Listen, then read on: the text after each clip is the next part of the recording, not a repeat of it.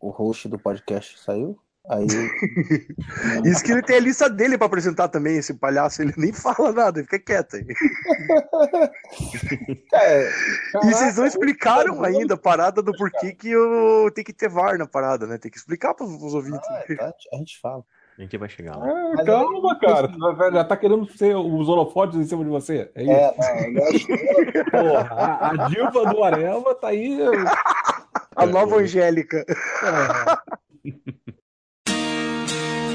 Look at this photograph. Every time I do, it makes me laugh. How did our eyes get so red? And what the hell is on Joey's head?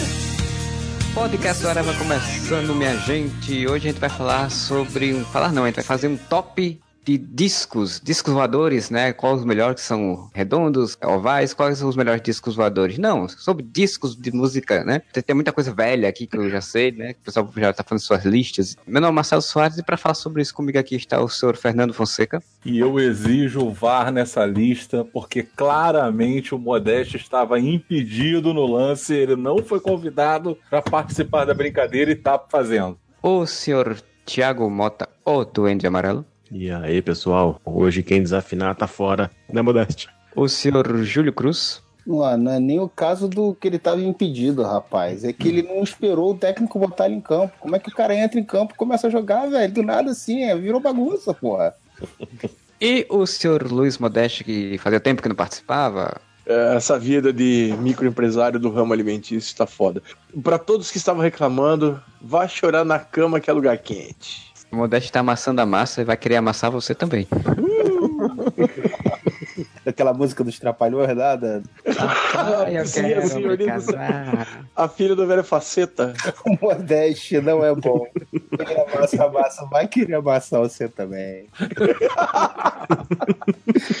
Pois bem, pessoal, a gente vai fazer um top, eu não sei quanto, acho que é muita gente, é bom não ficar tantos discos, né? Mas aí a gente vai falar alguns discos que a gente curte, né? Porque a gente curte desses, esses discos. Isso tudo vem lá de uma corrente, né? Essas correntes de, de internet. Fizeram uma corrente lá no Facebook, aí o, o Júlio começou com essa corrente, foi o, Thiago, foi o Thiago, não foi o Thiago que começou, não foi? Foi Foi o Thiago. O Thiago do Ender Amarelo aí que começou essa corrente, aí depois outras pessoas foram agregando, foram agregando, e alguns quiseram entrar à força, né? Assim. Ui, que delícia. Achou interessante o tema, né? A gente se animou a fazer o tema e resolveu fazer um podcast sobre isso, né? Já que a gente passou agora já do podcast 300, o podcast especial, aquele podcast que eu sei que você ouviu. Então eu queria que fazer uma rodada aí, fazer um primeiro disco, né? Assim, um disco por que vocês gostam desse disco e o que é que é interessante, o que é que não tem interessante. Tenta fazer um debate, eu queria começar pelo Duende Amarelo, então, que foi que iniciou toda essa, essa movimentação. Que jogou a pedrinha no lago. é, então, cara, eu não achei que você dar essa bagunça toda legal, não. Mas como era um tema que me agrada muito, todo mundo que acompanha o Areva sabe que o quanto eu, eu sou apaixonado por músicas e tudo mais. Cara, assim, quando eu vi a brincadeira, falei um CD que não, precisaria, né, pela brincadeira ali, explicar o porquê do CD e tal, mas como a gente tá gravando aqui, eu não consegui pensar em outro CD pra iniciar, que foi quando eu escutei Master of Puppets. A primeira vez eu tinha acho que uns 13 para 14 anos. E minha cabeça explodiu, cara. Eu escutei aquele riff de guitarra. Falei, caraca, bicho, o que que é isso? O que que tá acontecendo? De onde que veio esse som? Era um amigo meu, o CD, né? Batei na casa do cara, que era um brother meu. E aí eu lembro de muito, muito claramente, assim, tocar a campainha na casa do cara. E eu falei, "Ei, vamos zoar, vamos pra rua, vamos brincar tal. Ele, não, não, eu quero saber o que, que, que tá tocando. Que ele era ignorante, a caixa de som do pai dele, assim. Todo mundo ouvia. E aí ele falou, pô, entra aí, deixa eu eu mostrar a capa. Aí quando eu vi a capa do Master of Puppets, aquele cemitério, né, com aquela, com as mãos assim, manipulando, né, as marionetes, né. Eu falei, cara, me dá esse CD, eu quero escutar, eu quero entender o que tá acontecendo. E ali eu fui começar a entender o que que é a música, né, o heavy metal, assim, começou a formação do gosto musical. Começou primeiro comigo ali, sozinho, tomar gosto, foi pro Master of Puppets. E daí o Metallica entrou na minha vida e não saiu nunca mais, né? Mas eu não podia deixar de fora e iniciar essa brincadeira do, do, do Face aí sem, sem citar o Master of Puppets. Thiago, a vantagem de ser um pouco mais velho é que eu peguei o Master em vinil. E quando você vê a arte da capa no vinil, cara, é outra coisa, cara. O Master é um puta de um disco, mas a capa é foda também. É impactante quando você pega. Eu não, eu não tinha CD, eh, já existia, mas eu não tinha aparelho de CD na época. Eu ia atrás das coisas em vinil ou em cassete, né? E cassete era aquela coisa broxante, pequenininha tal. Se eu via a música, tinha que ficar voltando no- na, na caneta Bic pra economizar a pilha do Walkman e tal. Então, geralmente, ia atrás de vinil. Cara, quando você coloca pra ouvir o Master, cara, que você fica, coloca ele pra rodar, daí você fica com, olhando a capa, assim, vendo os detalhes, é foda, cara. Master of Puppets é um puta de um disco. É um puta de um disco. Só que eu já ouvi mais velho, assim, e, tipo, eu ouvi. Antes eu já conhecia o Ride the Lightning do Metallica. Então não foi o primeiro disco do Metallica que eu ouvi. Mas eu lembro que na época a porrada foi forte também quando eu vi o Master. É É que pra fodaço. mim, cara, pra mim, assim, naquele tempo, quando eu ouvi o riff de guitarra do Master, tava tocando o Master na casa do cara. Então eu, eu passei na rua, escutei o, a- o riff e voltei. Caralho, mano. Eu toquei campanha na casa do cara. Tipo, molecão, né? Depois de velho que eu fui ver vinil e tal, e aí falei, puta, aí concordo com você. Tipo, a arte impressa no, no papel gigante ali, né? Capa do disco é um impacto fudido. Quando eu vi a capa, eu falei, meu Deus, que bagulho macabro, mano. É um cemitério, velho. a imagem estava inteira construída na minha mente, assim, sabe? Depois eu fui começar a entender o que que representa, por que que aquela capa é daquele jeito e tal. Mas quando eu era moleque, de 13 para 14 anos, assim, aquilo foi um boom, assim, que abriu a minha mente pra tudo quanto é banda de heavy metal e metal. Foi a partir dali. Começou uma paixão que tá até hoje dura. Esse riff é tão maneiro que eu já tive muito problema de tendinite na mão de tocando Master of Puppets no Guitar Hero. Ah, eu também.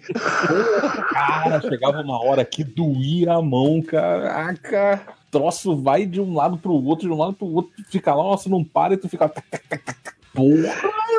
É essa hora que eu confesso que eu também, eu também ultrapassei isso, eu jogo até o médium, eu nunca joguei no hard, no, no Guitar Hero, porque eu não conseguia tocar Master no hard. Isso é um dos tesões de tocar um instrumento, cara. De você replicar aquele riff, manter aquela, aquela pegada na bateria, assim. Puta, cara, é um negócio que quem toca sabe o que eu tô falando. Ah, não é só isso, né, cara? O, o- quando você toca com a, com a banda, né, cara, o fato de você sentir, pô, você tá fazendo som ali, pode ser qualquer som, cara. Pode ser um som Sim. teu, pode ser um som que tu- tu- de uma música que tu curte. É, é muito massa, é uma sensação diferente mesmo. Bom, como o Marcel foi dar uma mijadinha, então. então, vou, vou fazer a sequência aqui enquanto ele não volta. Vou puxar o meu aqui. Cara, quando o, o Thiago puxou essa brincadeira aí dessa corrente, ainda bem que é uma corrente, né? Porque pirâmide seria triste, mas corrente tudo bem. Mas aí ele me convocou lá no primeiro disco. Aí eu falei, puta, achei massa também a brincadeira e comecei a criar a Kizumba de botar todo mundo na brincadeira aos pouquinhos, né? Junto com, com o Duende. Porra, o primeiro disco que eu tinha que botar, cara, não, não podia ser outro. Eu tive que botar do George Harrison, que eu me amarro demais. E o primeiro disco solo do George Harrison, né, cara? Que é muito maneiro, que é o All Things Must Pass. É aquele que é triplo, né? É. Porra, é um disco muito foda porque é o seguinte, né, cara? O, o George Harrison nos Beatles, ele tinha uma limitação de músicas que ele podia botar nos discos, né? Era no máximo duas, né? No Revolver ele tem três, mas assim, no álbum branco ele tem quatro, mas é um álbum duplo.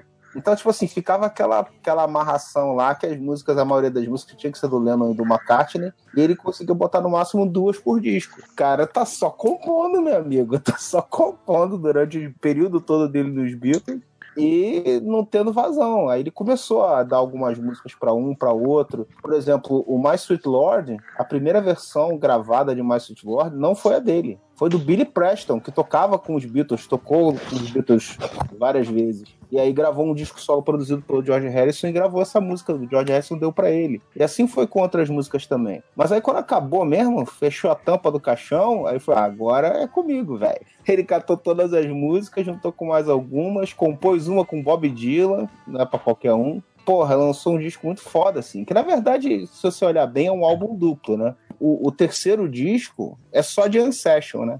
É só música instrumental de Session que ele tocou de zoeira lá com os, os músicos no estúdio e tal. É um disco que a- as músicas são foda, as letras, porra, tem um significado muito, muito legal, cara. Você pegar o Things Must Pass mesmo, você pega Beware of Darkness, porra, só, só musicão, cara. Então esse disco é sensacional. Então, na hora de escolher um, começar com um, eu falei, bicho, é ter que começar com o pé direito. Aí botei esse. Mas por que, que ele era importante pra você mesmo?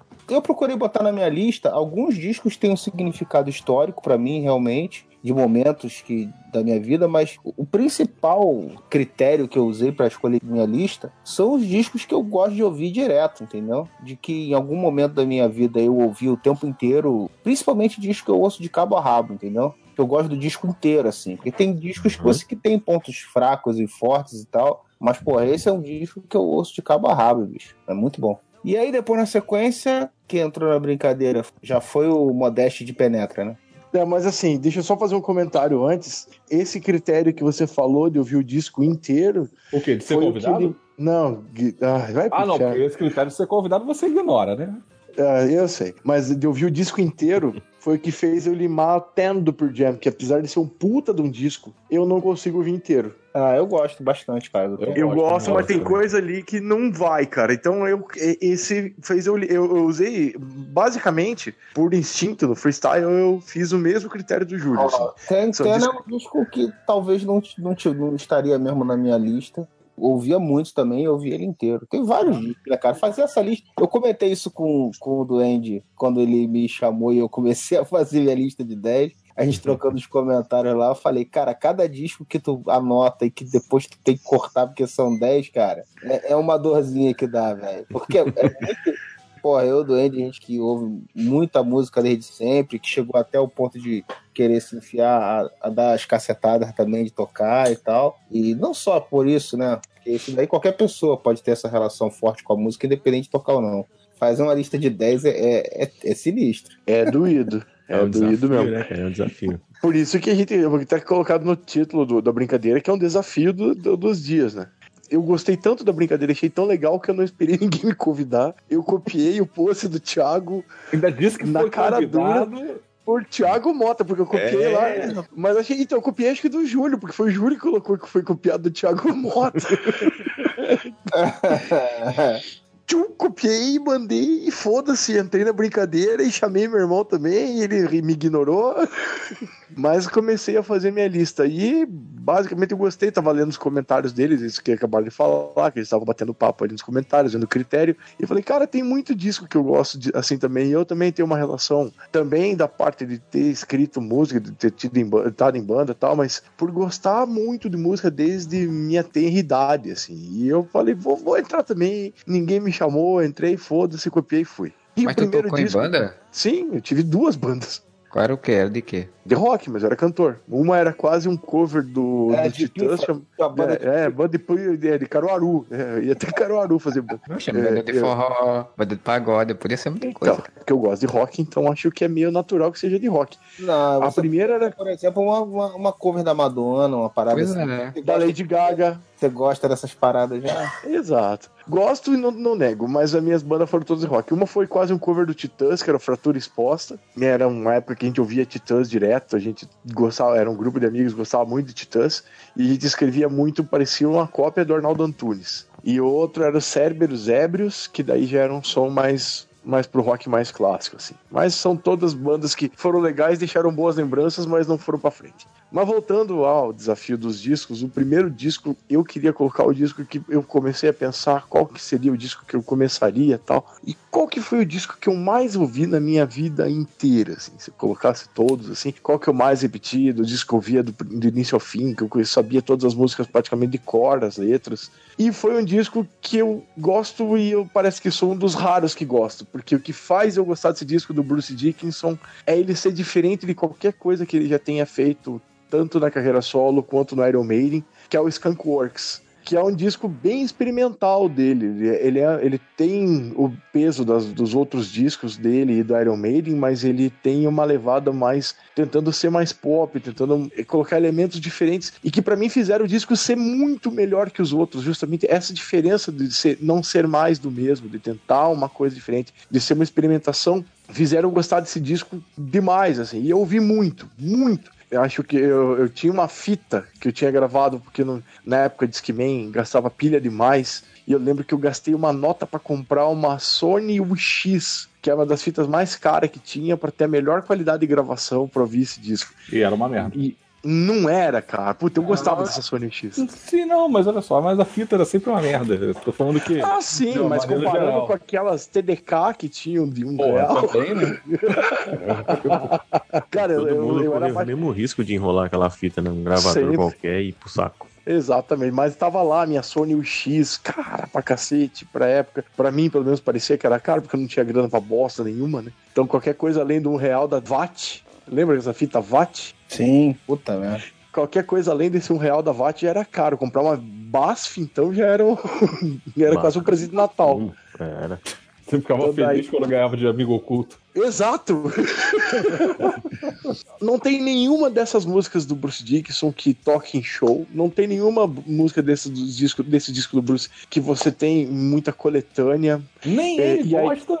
Então, é o que eu, tava, eu ia falar. Eu tava lendo a, bio- a primeira biografia dele, ele, ele comenta bastante sobre esse disco, porque ele mesmo fala que ele tentou uma coisa diferente, ele chamou um produtor mais popular, que é o Jack Endino, que é um cara que já tinha produzido, produziu Metallica. Uh, Metallica não, acho que ele produziu Nirvana, ele produziu o Titano Maquia dos Titãs, ele produziu um monte de banda de, de Seattle, e ele montou uma banda só de moleque, assim. Os, eram três caras, o primeiro disco dele só com um guitarrista. E o cara tinha 19 anos, e os outros caras da banda tinham 20, 21 anos, se não me engano, era essa faixa etária. Era só molecado. O filho, ele comenta até no livro que o, o filho, ele tinha a idade do filho dele na época. Então ele queria uma energia nova, ele queria uma coisa diferente para melhorar, para o som dele ir para um lugar diferente. Mas acabou não sendo um sucesso de vendas, então nos outros discos do Bruce ele volta pra porrada, assim. Mas isso é uma outra história que eu vou contar num outro disco dele que tá na lista. Mas é um disco que eu gosto muito, muito, ouvi demais. Ele é uma coisa diferente, é um som diferente pra quem quer conhecer um, um lado diferente do, do heavy metal. assim. É o disco que tem o All the Young Dudes, é esse? Não. Não, esse é o Tattooed Millionaire. All the Young Ah, Dudes, isso aí ele, tinha- ele ainda tava no Iron Maiden quando ele gravou esse disco. Foi a única música do Bruce Dickinson que eu conheço fora do Iron Maiden é a cover do All the Young Dudes. E tá bom, e quero Tears of the. Dragon, você nunca ouviu? Tocou até em novela da Globo. Não. Faço questão não, obrigado. Tá bom. Ele falou tudo isso aí pra falar que o Bruce Dickinson gravou Sentenger antes do Metallica. Cara, Senenger não é tão diferente do resto da carreira do Metallica, mas é uma discussão pra mais tarde. Ah, já me, me, me. Chorão. Copiei o post mesmo e foda-se. Copiou, tá invalidado. Esse post não existe. Você não foi convidado até hoje, não vai ser convidado por ninguém. Caguei. Então pare de usar o nome das pessoas como se tivesse sido convidado, que isso é irregular. Foi similar ao gol de mão. A lista do Modeste é pirata, lista pirata. A lista pirata. Por isso que ele botou o disco que nem o Bruce Dixon gosta. O próximo disco da minha lista tá em outras duas listas, aí, ó, olha, ele fica se defendendo usando o que ainda vai falar. É, É, cara, ele, ele tá sempre querendo, querendo esculhambar a parada aí. O próximo Ó, eu- é a lista imaginária está em duas outras listas. Tira eu não saio no meio do podcast, hein? Eu não Quem- saio no meio do podcast pra mijar, hein? Deixa, eu- deixa eu baixar, tirar ele aqui da ligação. Tira ele do podcast, ele grava um podcast falando a lista aqui.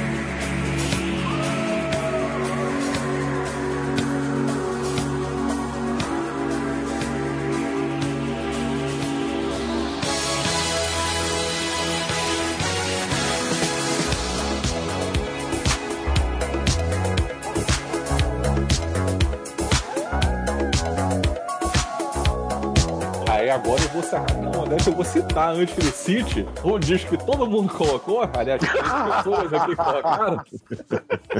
Inclusive duas ao mesmo tempo, né? Duas apertaram o Enter no Facebook na mesma hora, assim, e postaram que foi thriller do Michael Jackson. Velho, eu lembro do Fantástico passando pela primeira vez o trailer do, de thriller. Né? Trailer não, não, o O clipe, trailer né? não, o clipe. Esse disco é muito marcante, cara. Ele tem tudo. É, a- ali, pra mim, o, o Michael Jackson definiu que ele era o rei e foda-se. É o álbum mais vendido de todos os tempos, né? Sim, É. e vai ser pra sempre, né? Porque ninguém compra mais álbum. Pelo menos não compra mais como se comprava. É, hoje em dia tem mais venda de é, singles, né? Eles trabalham mais com singles. O que voltou foi o vinil, por incrível que pareça. E eu Ah, acho legal. Mesmo assim, mesmo assim. Não vai ter mais as vendagens É, que tinham antigamente. Não, isso não vai, não vai ter mesmo, não. É, é, realmente a cultura do disco, assim, de você tipo pegar um disco de 13 faixas e analisar aquela coisa, você pegar tudo, e realmente já não existe mais tanto. Se você pega esse CD, esse CD, ó. É que eu sou da época do CD, gente. Sou mais novinho que esses velhos aí. Sou Você da época o- do Napster. eu sou da época de gravar a fita. Não fala em Napster, não, não fala em Napster que o coração metálico do, do Duende É, já, já palpitou, já palpitou. Se falar do Lars, acabou com o Napster. ele já do Lars, já vou ficar, ficar puto. E foi um dos primeiros a botar no Spotify. É, minha carteirinha do Metallica já fica toda rasgada já, caralho. Thriller, cara, ele é um álbum que quando chegou na minha casa, assim, e não tinha só um álbum do Michael Jackson, tinha, tinha Bad, tinha Dangerous. E o Thriller eu já conhecia, mas eu não tinha em casa. Mas eu já conhecia o, o álbum. E ele chegou assim, cara, que eu peguei naquelas promoção chumbrega, assim, de... Como se fosse Botafora, assim, sabe? De, Sim. de bairro. E tinha um thriller. Eu falei, eu não acredito que esse, se- que esse vinil, era um vinil. Eu comprei o vinil. Que esse vinil tá ali. E levei pra casa. Cara, a minha felicidade colocando aquilo e rezando pra não estar arriscado. Porque Quem nunca, jogado- né? Por causa do thriller, thriller, thriller, thriller. Era, porque falei, meu Deus, eu achei esse disco e. Será que tá arriscado essa bosta, cara? E não tava, ele tava tinindo, assim, tava só puta, cheio de pó mesmo. E aí eu lembro de ter colocado na vitrolinha lá e puta, aquilo quase fi- ficou, ficou fininho, assim, ó, o disco, sabe? Você começa a ouvir, assim, o CD, né? Aquele pop, tem aquele, aquele groove, assim, aquela levada dançante. Pô, eu sou metaleiro, mano. Eu gosto de rock, eu gosto de metálica, Michael Jackson, você fala, você para tudo. existe a O Ed, o Ed Van Halen toca no, no, em Beat, Pois porra. é. Eu ia chegar nessa parte aí. Se você esperar um pouquinho, só ia chegar aí.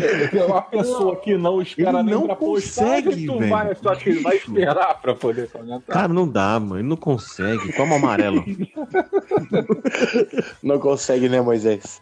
E você vai ver na construção musical desse álbum do Thriller, ele é todo baseado, assim, em rock mesmo, né? Chegando no Ed Van Halen, foi o melhor solo do Van Halen que não tá no, no Van Halen, né? É um solo absurdo que ele fez pro, pro Michael Jackson. Falou, top, põe no seu CD aí, põe no seu álbum. Eu não sei quem eternizou quem. Talvez um dos, um dos riffs mais famosos da história. Sim, Se eu não me engano, o 1984 do, do Van Halen, o disco do Van Halen, só não chegou em primeiro porque Thriller tava em primeiro, cara. Porra. Eu posso estar enganado, mas eu lembro dessa história. O Van Halen ficou em segundo lugar nas paradas um bom tempo. Ninguém conseguia bater Thriller naquela época, né, cara? Não tinha como, cara. Ele alcançou um nível musical ali muito à frente da galera, cara. Tinha até um Paul McCartney no, no- no álbum. The Girl is Mine. Cara, é isso que eu ia falar, porque não são só os três medalhões que tem. O, o foda de um disco como esse é que você tem três músicas muito, muito tocadas, que é Billie Jean, Beat It e Thriller. Sim. Mas, cara, The Girl is Mine é do caralho. I Wanna Be Started Something é foda, mas num Sim. nível. O disco inteiro é bom, cara. Human Nature. Sabe, Você tem músicas muito boas, cara. Muito, muito boa. No, no disco não é só, só, só os medalhões. E é legal a história dele, porque ele não tinha vendido tudo que ele queria no Off the Wall, que era o disco anterior. Ele não teve o reconhecimento que ele queria. Então ele falou, cara, eu vou fazer o disco mais foda da história. O cara se fechou em estúdio com o Quincy Jones, trabalhou todas as músicas assim a exaustão. O cara se fudeu de verde e amarelo. Quando o disco saiu, o cara entregou a alma dele ali. Não contente, o cara ainda fez umas performances pro resto da história, né? Tipo, ele dançando era um negócio à parte, assim. A Fez 25 anos da Motal, Tudo que ali, ele né, faz o cara? Moonwalker. Ele não, isso não foi dele, né? Ele, sei lá, ele deixou o mundial aquilo ali, né? Cara, não, o Michael não foi Jackson- dele mesmo. O Michael Jackson praticamente inventou o videoclipe, né, cara? A começo de conversa, né? Sim. Já nos clipes anteriores dele, no Off the Wall, ou até com, com o Jackson 5, Jackson 5 tem um clipe muito foda, que é aquele Kenny Fillet, né? Hoje, É, do The Jacksons, isso aí não tinha o. o, não, o, mas- o Jeremy. É, mas o que acontece? Os efeitos hoje já estão datados, mas, porra, é um puta de um clipe pra época, né, cara? Sim. E ele participou daquilo sem poder dar os créditos porque ele era da outra gravadora, né? Então ele, não- ele participou sem poder ter o nome dele no disco pra ajudar os irmãos. Ele já tava trilhando esse caminho aí. Porra, quando ele fez o thriller, aí ele escabaçou tudo, né, velho? Já fez o script foda pra caralho, já fez as performances. O cara, conceito de um showman mesmo, né? Completo. né? Completo, né? Completíssimo. Só me tire uma dúvida, Billie Jean, o clipe é antes do thriller? Ah, cara, não sei. Não sei qual foi o que ela Eu falou. acho eu não é. sei. Eu acho que veio antes sim. Clipe foda. Pô, o cara chamou o, diretor, como é que é? O é John Milos, né? Cara, quem nunca imaginou você tá andando na rua, pisando num- nos E pisos acendendo. e o piso acendendo, velho? Quem nunca andou na rua e não imaginou que dentro daquele bueiro ia sair um zumbi? Quem nunca achou que ia se transformar em lobisomem numa lua? Ninguém. Go away! Aquela ceninha, eu acho que eu amo você. Aí ele abraça a guria, vai se fuder. O Jackson, monstro. Monstro. Vale lembrar que tem uma introdução em trilha que quem faz é o Vincent Price, né? Outro monstro. Também que antes o Iron Maiden fez primeiro, né? Porque já tinha no Number of the Beast. antes, fez primeiro. Vale salientar que outro monstro também é ligado a essa história, que é o Neila Torraca, que dançou thriller. e- O Conde Vladimir Polanski, o grande. Deu polêmica até de capa, né, cara? Que a gente postou, né? Cada um fez uma capa de. Sim. Eu nunca tive esse disco, cara. Na verdade, eu tinha o Dance Machine do, do Jackson 5. Eu tinha um compacto lá em casa que era deles da, dado o início mesmo, quando eles eram mais moleques. Mas esse disco eu ouvi ele inteiro porque eles tocavam o tempo inteiro em todo lugar, né, cara? Então eu nunca Ah, comprei esse disco. O único que só fui comprar depois do, do Michael Jackson, coletâneas depois, né? É por causa da idade também, né, Júlio? Você ouviu bem antes, né? Então. Falou novinho. É. e tá todo gozado hoje. É, todo, todo, todo. E aí, Marcelo, o seu disco aí pra abrir a lista aí? Não vai fugir não, cara. Pois bem, você já que estão muito falando de rock internacional, dessa animação toda, eu queria trazer aqui um clássico, um clássico aí dos anos 90, né? Lançado em 1997, que é Molejão com Brincadeira de Criança. Brincadeira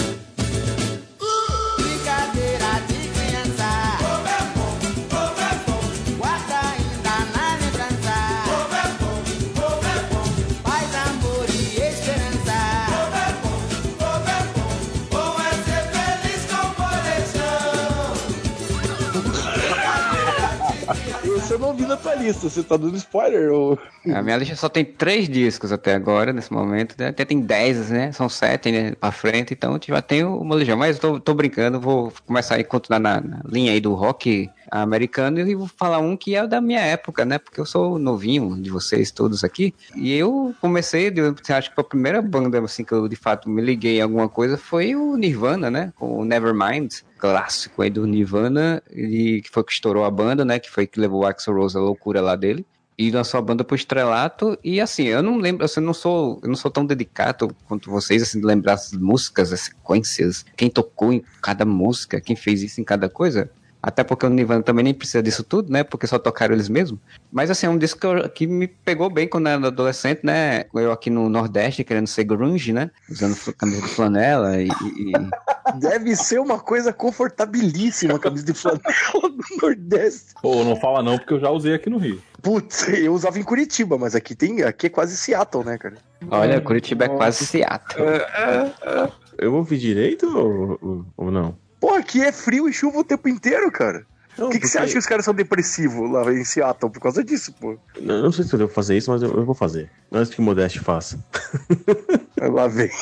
Não, porque o, o, o Marcelo tava falando do, do Nirvana, tá, mas ele meteu o Axel Rose no meio ali, eu fiquei meio perdido, mas tudo Não, eu bem. também. Eu Ah, também sim. E o que o Axel Rose teve a ver com essa parada, assim. eu. Mas assim, ele falou que ele surtou, vai, vai, ah, sei lá, o Axel Rose surtar na É, minha Não, frase. mas, e, ó, é, pelo que eu lembro, o Axl Rose surtou, com- surtou com o Nevermind porque tirou o Guns N' Roses do foco. Que ele era o grande astro até É, sair o o- Nevermind. O Guns era a sucessão dos anos 90, né, cara? Tipo, até o, o Nevermind surgir. Ah, Outras bandas do, do Grunge, do Grunge, né? Do Grunge, ó, do Grunge, já tinha surgido, o Project também já tinha aparecido e tal. Mas aí o, Alice in o, Chains. é, o Alice in Chains foi a primeira que foi que estourou. É, mas quem estourou foi o Nirvana mesmo. Todo mundo Sim. veio no, no- Quem veio pro mainstream foi o Nirvana, porque o É, resto então, veio o junto na Nirvana, aba. ele, o Nirvana ele foi para o geral, né? Mas lá nos Estados Unidos, naquela, ali na região do, do Grunge, do grunge, do grunge, já tinha tido essas outras bandas. É porque tem todo o cenário, como você falou, a Seattle americana, né? É um local que tinha esse, essa construção desde o final dos anos 80 do grunge. Quando o Nirvana surgiu, levou o grunge pro pop, né? Levou o grunge pro mundo do pop, é. para os grandes shows, para os grandes eventos. Seattle então, é a terra do Jimi Hendrix, né? É que, agora, é que agora você contextualizou, assim. É que você falou de um jeito que parecia que o, que o Axel fazia parte do Nirvana, entendeu? Ah, mas pode ser também, quem sabe, né? não, não. ah, cara, tinha várias bandas que surgiram ali no, no Seattle que mesmo que estouraram ao mesmo tempo, assim. Mas como o Nirvana puxou, puxou o bonde, né, cara? Sim. O Nirvana e o foi os que puxaram o bonde, assim. Nos Estados Unidos, quem estourou primeiro foi o Soundgarden, mas numa é, proporção bem menor. Mas assim, o Soundgarden, com o Temple of the Dog, que levou, levou o Pearl Jam, daí depois as pessoas foram ouvir o Alice in Chains. No circuito índio, o Muddy Honey já tava tocando antes. É Muddy Honey, né? Não lembro o Muddy Honey, The Melvins. Isso, o, aquele é, Screaming Trees, tudo Sim. já tava tocando antes. Mas só que o Nirvana foi quando jogaram pro mainstream mesmo, que explodiu, assim. Nossa, e era da mesma gravadora que o, que o, que o Guns, que era Giffen Record. Então, mais uma coisa que deixou o Guns pra trás, né? O Nirvana sempre derrota as armas, né, cara? Isso é, todo mundo sabe. Definitivamente o Axel Rose deu piti. Sem contar assim que o Nirvana ele também tem esse, ele teve esse grande boom por conta ali da MTV, né? Tipo, ele lançou um clipe, né? Que deve é, avassalador. Like Teen Spirit. Like Teen Spirit, com aquele monte de signos do demônio, né? Que o pessoal analisa até hoje. Caralho. Porque aquele velhinho lá dançando de um lado pro outro, cara, aquilo ali não é, não é, não é da terra, não.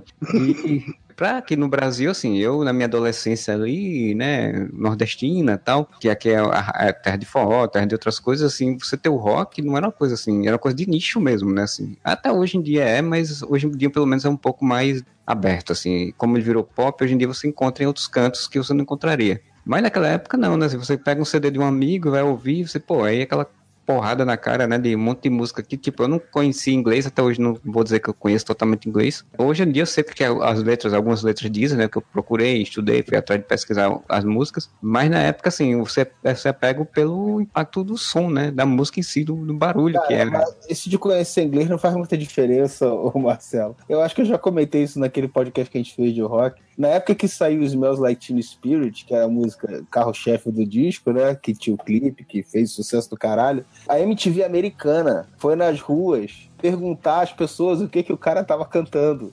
E, ninguém, ninguém, sabia, sabia o que, que o cara tava cantando. Cada um falava a letra de um jeito completamente diferente, porque ninguém conseguia discernir o que, que o cara cantou ali só de ouvir, entendeu? Sem acompanhar a letra.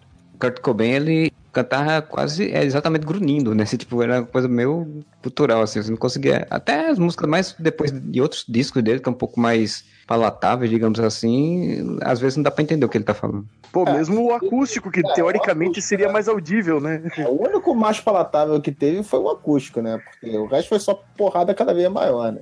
Eu não gosto de Nirvana, tá? Deixar bem claro aqui, já para começar. Eu não curto Nirvana. E eu acho que Nirvana teve uma puta sorte de ter a MTV explodindo nos anos 90, junto com essa leva grunge, e ter um cara chamado Dave Grohl na bateria. Que ah, foi o cara que deu um é boom no Nirvana. É. Não é, cara. O responsável do Nirvana não era o autor de todas as músicas, vocalista, era o baterista. É isso aí. Mas o baterista já mas tinha os contatos falando, de um monte de gente, de o baterista, o baterista tinha, já tinha tocado em outras bandas, tinha contato com um monte de gente de outras gravadoras. O baterista era o cara que era o simpático que tinha contato com o rádio, era o baterista que tinha contato com o empresário, é o baterista que levou o Nirvana nas costas, cara. Se você for ver a história do Nirvana. É, sim, é isso aí. Modeste, não adianta não, não é que eu tô falando. o saco do Duende porque ele não vai te convidar pra brincadeira. É. é, quando você fala Nirvana, é o Dave Grohl que, que as pessoas lembram, realmente. Tô falando que naquela época de bandas polêmica, grunge. Polêmica! Você falar, porra. Se você pegar é, é, os documentários do Kurt falando do, do Dave Grohl tocando a bateria, o Dave Grohl é um cara que era totalmente introvertido, ele era quietíssimo ali. Normal, não... baterista geralmente é assim, né? Ah, o Ringo Starr manda um beijo pra você. Beijo, Ringo Starr. Ele, e, e, ele chegou no Nirvana, quando os caras perderam a, o baterista tal, e trocaram a batera. Eu não sei se foi no livro do Dave Grohl que eu li isso ou se foi no documentário do Nirvana. E ele fala, falou, cara, ele fala pro empresário, fala, meu, a gente tá com o melhor baterista de todos os tempos aqui e tal. E foi aí que ele fez a introdução Smells Like Teen Spirit, que foi aquele, né, Não, não, olha só, eu tô, eu tô zoando, mas é o seguinte, cara, é porque assim, não tem como diminuir o talento do, do, do Kurt Cobain ali. Esse aqui era totalmente depressivo. A forma como, como o Grohl tocava ali também, cara, era foda mesmo. Dava um, dava um peso fudido ali pra banda, realmente, e chamava atenção também. Não tem como, até porque é uma banda de três, né? Assim, é muito forte a bateria pra um, pra um rock, um rock quando você é tocado em trio, né? Power trio. Não, mas o Grohl lembra o animal mesmo, você falou tudo, cara. Ele lembra o animal do, do- Ele é um animal. Ele é verdade. É. Dizem que foi inspirado nele, né? Não sei se é verdade ou não, mas dizem que foi. Não, definitivamente não. É, então tá bom. Tanto que o Chris Novoselic, ele não é um, ele é um cara conhecido, tudo mais, mas naquele momento da banda ali, ele era o baixista, porque o Grohl era- tinha o cabelo colorido, o Kurt tinha o cabelo colorido, e o Novoselic, tipo, ele era o, o baixista do Legião Urbana, Cara, que é pesado. Só eu acho que o Chris Novoselic parece o Cameron do Curtido a Vida Doidada. Não, mas é ele mesmo, disfarçado. Largou a carreira de ator e foi gravar. Pô, cara, mas falando do. É igual o Merlin, Precisava fazer uma grana pra poder pagar o pai dele, afinal de é contas. igual o Merlin Manson, que é o Paul. da, da Ferrari. O Merlin Manson, o cara do Donos Incríveis. Olha essa Exatamente. história, né? O baterista do Red Hot, que faz bico de, de humorista. Do Will Ferrell. Chad Smith. Inclusive, já foram mesmo programa, os dois junto com a bateria. É muito bom, cara. Cara, mas o- você falou de, de fazendo bico em filme. O Flea faz alto filme, inclusive o De Volta. Futuro 3, né? Mas tem um filme que eu não lembro qual que é. Ah, o Caçadores de Emoção, que o Anthony Kidd e o Flea apanham na praia pro Os surfistas, né? Patrick Swayze. É, Sim, sim, pode crer. que eles têm uma treta com o Keanu Reeves. Pô, eles não sabiam que eles estavam mexendo. Pô, o Patrick Swayze e o Keanu Reeves. Não se faz isso, cara. Ainda bem que não mataram o cachorro dele. Bom, o. Mas falando do, do disco, cara, o Duende pode ter o mau gosto dele aí de não, não curtir Nirvana, mas Não, mas eu respeito muito. O Nevermind é um negócio que ele elevou o padrão. esse disco é foda, velho. E a minha favorita ali é Lithium, cara. Lithium é uma música muito foda, velho. Cara, eu gosto tanto de In Bloom, cara. A segunda música, acho fodaça. É boa também. Como é que encheu o saco, né, cara? Como Como você vai, não me encheu o saco até ouvir o Caetano Veloso cantando. Cara, Puta, que bom que eu não vi isso aí. é Cara, zoada. e- Eu queria ele- cantar em, e ele em ele toca- E ele toca em bossa nova, cara, Camas War, o Caetano Veloso. Pelo É, amor de Deus. Camas e eu cheguei a cantar em karaokê bêbado. Não, não, não, não, não dá. Sabe aquele no, no aquele filme Quanto Mais Idiota Melhor, quando o cara vai começar a mexer no violão, toca, é proibido tocar Straight to Heaven? Sim. Agora tem que colocar, é proibido tocar Camese War, né? Que todo mundo. Tão, E tão, tão, Polly, tão, É, e Polly. Meu, Oli também, puta, mano. Cara, Paulo, Paulo tem uma história curiosa, assim, eu, eu toquei numa banda por, sei lá, um mês, quando eu era adolescente. Eu Olha aí, todo mundo se revelando aí, ó. eu tocava violão e o pessoal foi fazer uma banda e tal, então tem aquelas introduções. Aí a gente botou no setlist Poly, né? Pra tocar Poly, óbvio, né? Tipo, tudo adolescente, gostava do Nirvana e tal. Tinha um acústico, né? Tinha uma versão do Poly acústica. Eu sei que vamos, vamos, porra, vamos começar com Poly acústica, né? Da versão da acústica, depois entra com, com eletrônico, né? E depois tá, não sei o que e tal. Quando foi fazer o primeiro ensaio, o pessoal fez, cara, parem de tocar. Cada um tá tocando um, um Poly, cada um tá Cada um tá tocando a sua versão própria da música. Ah, cara, a Polly só tem um problema. Ela é maneira, mas ela não é tão boa quanto a música do Dolly. Dolly é que é bom. ai, Já viu caralho. no campeonato os caras fazendo tipo o Nirvana cantando a música do Dolly, cara? ele canta o ritmo da Polly, só que ele canta a Polly como se estivesse falando do refrigerante, não sei o quê. É muito escroto. Dolly Guaraná Dolly. O melhor. Aí, a gente não tá ganhando dinheiro com essas coisas, não, hein? Eu sou seu amigo Dolinho. Pelo amor de Deus. Deus do céu.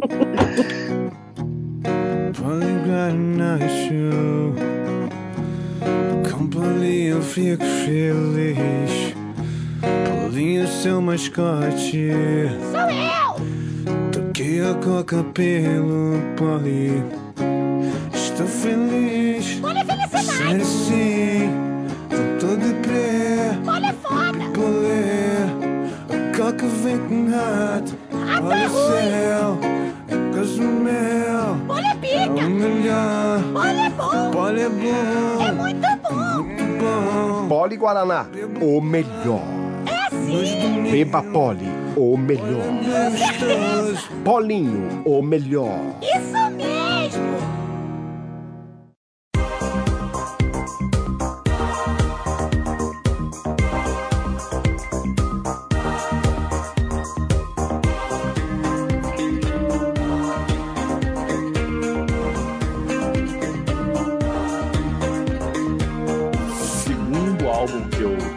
na lista, se eu não me engano, foi o Violator do Depeche Mode. Teve uma época que eu ouvi essa porra nesse disco todo dia, todo dia. Tanto que até o meu irmão chegou a pentelhar com isso no Facebook lá, dizendo que eu tô. Eu ouço as mesmas músicas desde, sei lá, 13 anos. E é mentira? Olha, Essa demora em responder já provou que é verdade. E é Cara. mentira, ele. E é mentira? Eu não posso dizer que é mentira. cara, eu nunca vou cansar de ouvir Enjoy the Silence, cara. Enjoy the Silence é foda. Police of True é desse disco também? É. Esse disco é foda, esse disco é foda, esse disco é foda. Personal Jesus. Sim, World in My Eyes é muito maneiro também, é desse disco. E vou dizer uma coisa: esse disco é um divisor de águas pra história do, do, do, do Britpop. Por quê? É foda. Foi pra causar uma polêmica. Ah, tá. Pensei que você muito- Belo argumento, hein? Toda uma tese, né? Todo, todo contextualização. Por quê? Por quê? Porque eu gosto. A revolução. É foda. Se a gente parar pra pensar, na verdade, assim, ele, ele, ele progride o que o New Order começou a fazer, né? Ele pega o que o New Order fez e leva pra um outro nível nesse disco. Ó, fazer o jabá então aí do, do spin-off do, do Areva. Vamos vamos lá ouvir o Discover número 3, que foi justamente sobre esse disco, com a participação do nosso amigo Daniel HDR. Ih, rapaz, esse aí eu ainda não ouvi até hoje, acredita? Eu também não, porra. Olha aí, tá vendo? Então, E, a uma- cantora. e o Juliano falou que, que tem uma música lá que falam de mim e eu não ouvi ainda, pá. Desculpa aí. Tá vendo só? É arrogância, arrogância faz isso nas pessoas. Mas aí, Fernando, mais alguma coisa? Fala do. Não, assim, eu só cheguei nesse disco, óbvio, porque na época tocava sem parar o Strange Love, né? Eu acho que esse daí deve ter sido o próximo disco do. É, o. Strange Love é do anterior, que é Isso, isso. Aí é aquele negócio. E você sabe, tocava. Lembra que tocava em tudo quanto é lugar de Strange Love? Tocava acho que em novela. Tocou em todos os lugares possíveis, assim. né? Cara, New Order era uma banda estranha pra mim, assim, porque. Não, esse é Depeche Mode. Mas New Order. É, New Order ainda vai aparecer. É, Ainda virá. Ainda virá. pra você ver como é estranho, né? Eu falei New Order e é Depeche Mode. tipo, eu escuto e falei, caralho, essa música, essa música é deles? Saca? Mas assim, mas elas são, são bandas que têm essa coisa, assim, elas são parecidas, assim. É, elas- falo, é tudo igual pra mim, mano.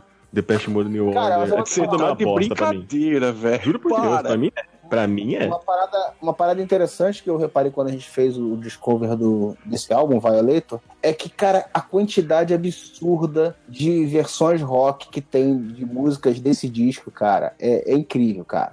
A quantidade de cara de, de- de rock mais pesada, assim, que se inspira nesse disco e que quer fazer cover desse disco. Cara, tem até o Sammy Hagar lá, que você é putinha, o Fala assim. ele já gravou música, já fez cover de música desse disco também. Pô, não vou nem falar o fez. Johnny Cash é outra coisa, né? Outro nível.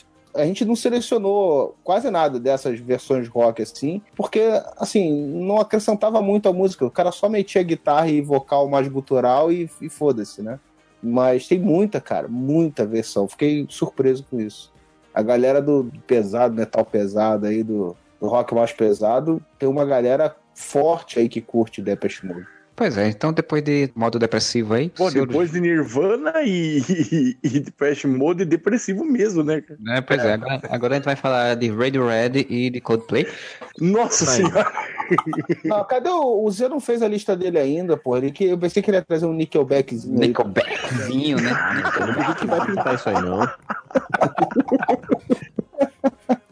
Nickelback, Linkin Park, essas coisas tudo aí, ó. Jesus. Não, tem que botar. O Zé tem que botar Rim Zero, né? Porque era assim, eu via Smallville, aí tinha que botar Rim Zero pra combinar. Mas ela só tem esse single, né? Não tem o CD inteiro, tem? Não, pior que tem, tá no. Tá no. No Spotify tem o disco inteiro do Remizero. Jesus. É só Eu parei pra ouvir, é uma Me, merda. né? Modeste, maior fã É Save do Me em Remezilo 12 do mundo. versões. Cara, eu sou tão putinha que o Júlio falou do podcast, o, o nosso podcast irmão, o Discovery, eu lembrei do disco Discover do Gene Loves Jezebel, que era um disco que eu tinha também. Que eu gosto de Gene Loves Jezebel e ninguém mais gosta no mundo, né? Só eu. É, é você mesmo, só você. É, só você.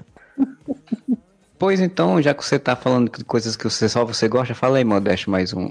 Bruce Dixon aí. Que... Na verdade, eu vou usar toda a minha veia sulista para toda, toda a alegria do nosso querido Richard Pinto, que sempre fala que eu sou um cara do sul, é meu país, falar de uma banda nacional. Separatista. Que- exatamente. Uma banda que trouxe pro rock toda aquela veia nordestina foda no álbum de estreia mais foda que teve no Brasil, que é Raimundos. Pô, Raimundo Que é foda. disco foda! O disco de álbum nacional, ele é o segundo disco de música nacional que eu mais ouvi, assim. E ele também ouvia inteiro, mesmo porque, como o Raimundos era uma banda que tinha músicas muito rápidas, ele coube todo o disco em um lado de uma fita. Então, E aí no outro lado você botou o disco do Ramones. exato! E Raimundos, geralmente, né? Dobradinha RR. Soares. Exatamente, depois é que eu fui saber que o Raimundos começou como um cover de Ramones. Aham. Porra, você Eu- nunca eu não- confiou? Na verdade, eu vi no Jô isso quando ele lançou o disco. Quando era Jô Soares 11 e meia ainda. Você postou os E- Raimundos? Não, eu vou colocar. A lista tem 10, eu coloquei 5, 6 até agora. Tem 3 pra colocar ainda. Ah, tá. Tem quatro. E- Piratex. Hã? Você executou seis, são dez. Então, faltam 4. Falou, faltam três. Porra, vocês estão discutindo isso pra quê? Aula de matemática. Tá que seja. Nossa, é o do podcast. Olha Mais a uma. referência. Você tá falando do Raimundos, que tem o... O primeiro Rodolfo, disco. Que é de João Ah, Pessoa, da minha O terra. Rodolfo, É. antes dele pirar, deixar todo mundo puto, porque foi e acabou com a porra. Ó, rapaz, que é isso? Você tá, você tá agredindo um pessoal aí que, que, que ouve palestra, palestra ele- dele né, e chora nas palestras dele. Ele encontrou a Deus, deixa ele. É, pois é. Cara, Sabe mas quem foi o responsável pela, por ele, por isso daí tudo, né, cara? Você? Foi aquela música. Eu era um. Puta que pariu. Asa de águia tirou o do Raimundo do, Ram... do, do, do, do Rodolfo do Raimundo. Porque na cara do céu não existe satanás, velho. Nossa senhora. Voltando ao disco, ele é um disco muito, muito, muito bom. Eh, Nenhum dos outros discos do Raimundos conseguiu ter essa performance, não conseguiu ser tão bom no mesmo nível. E até a produção, você vê que esse primeiro disco, ele é da Banguela Records, que é a gravadora dos Titãs. Quem produziu o disco foi o Sérgio Brito e o João Gordo. Quando você vai ler sobre isso, ele foi feito muito no improviso, assim. Apesar do Raimundo já ter um setlist próprio, já tinha um tempo de carreira até gravar o primeiro disco e tal, esse disco ele foi gravado muito rápido e a produção deles foi feita meio que na amador mesmo, assim. Raimundo foi da primeira banda de destaque da Banguela Records, se não me engano, talvez seja tenha sido a última também, porque foi um projeto que durou muito pouco tempo, que lançou Raimundos e lançou o Claydermans, que é Little- uma banda derivada dos Titãs. Little E o Little. Quail também, né? É, também, é dessa gravadora. Mas o disco que, que fez o, a Banguela Records bombar de grana foi o disco do Raimundos. É, na verdade, o Banguela Record foi um selo da Warner, né? Capitaneado pelos Titãs, que quem foi o responsável por toda essa zoeira realmente foi o Miranda, que a galera conhece como sendo o gordinho do Ídolos, né? O Miranda ficou até o final dele, até o So- Sound for Apps também é produzido por ele. Ele sempre esteve ali com o Raimundo. Ficou até o Forever. Putz. Então, a sonoridade, a pegada que tem esse disco, depois que foi pra Warner mesmo, já não era a mesma coisa. Agora, o momento babaca da minha parte, mais um. Eu tive a oportunidade de conversar sobre isso com o Rodolfo. Ah, quando ele ainda tava no Raimundos, que no show que eu subi no palco No com o Iron Maiden no, no, no Skull Rock, Cara, o Raimundos essa- abriu pro Iron Maiden. Eu tava no backstage e assim que o Raimundo saiu, entrou o Halloween. Entrou o Halloween pra tocar. o Rodolfo parou pra conversar com a gente. O Rodolfo, Caniço, Digão tal. O Fred eu já conhecia de outros shows, assim. Conversei com o Rodolfo sobre isso. E ele mesmo falou: Cara, olha, aquele primeiro disco foi uma coisa muito independente. Quando a gente foi pra Warner, cara, não tinha como a gente manter aquela sonoridade porrada que a gente tava fazendo. Foi o que foi, cara. É um disco marcante. Acho que é um.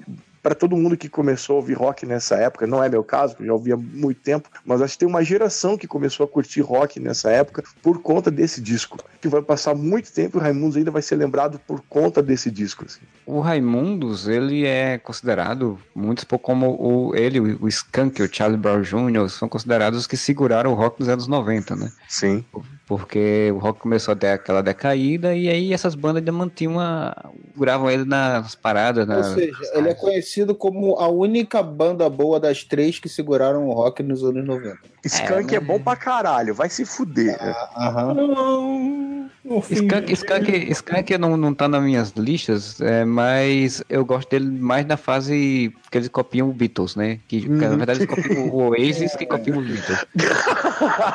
que maldade, velho. Cosmotron, né? É, a é partir daquele caralho CD disco. que eu passei a, go- passei a gostar mais de O início do Skunk era muito ruim, velho. Puta que pariu. Mas voltando aí ao, ao Raimundo, só tem duas coisas que eu queria falar. Primeiro, nesse festival que você teve a oportunidade aí de conversar com o Rodolfo, se dependesse de mim, ele era o headliner, tá? Porque Iron Maiden. Ai, Jesus. Não vou nem comentar. Continua. Vai. E a outra coisa que eu quero falar é só o seguinte: Não, não, não, diabo. Ó, O de Raimundos eu tenho que falar porque essa música do Puteiro João Pessoa é a piada que todo mundo sempre faz. Quando diga, ah, eu sou de João Pessoa, ah, então João Pessoa, a vida é boa. o tiozão do pavia de João Pessoa é essa piada aí. É, pois é. Sempre que a pessoa vai falar que é de João Pessoa, é Puteiro João Pessoa, né? E assim, o, o Rodolfo, durante muito tempo, ele. É porque ele saiu daqui pra Brasília, né? Ele foi pra Brasília primeiro. Sim. Durante muito tempo ele não, tipo, ele falava que era de João Pessoa, mas ele não era essa coisa, tipo, ah, sou de João Pessoa, sou da Paraíba, tá, não sei o que, tudo, não. Ele é- não tinha muito, muita vontade de ser paraibano, não, na verdade. Mas aí depois, depois de muitos anos, que ele vem dar entrevista dizendo que tinha meio que feito as pazes.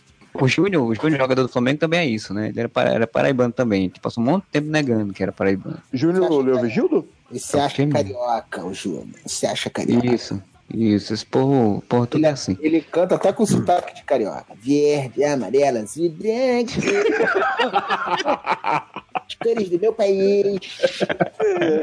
Caralho. Caralho, cara. Cara, o Raimundos, mano. Minha mulher vai me matar, cara.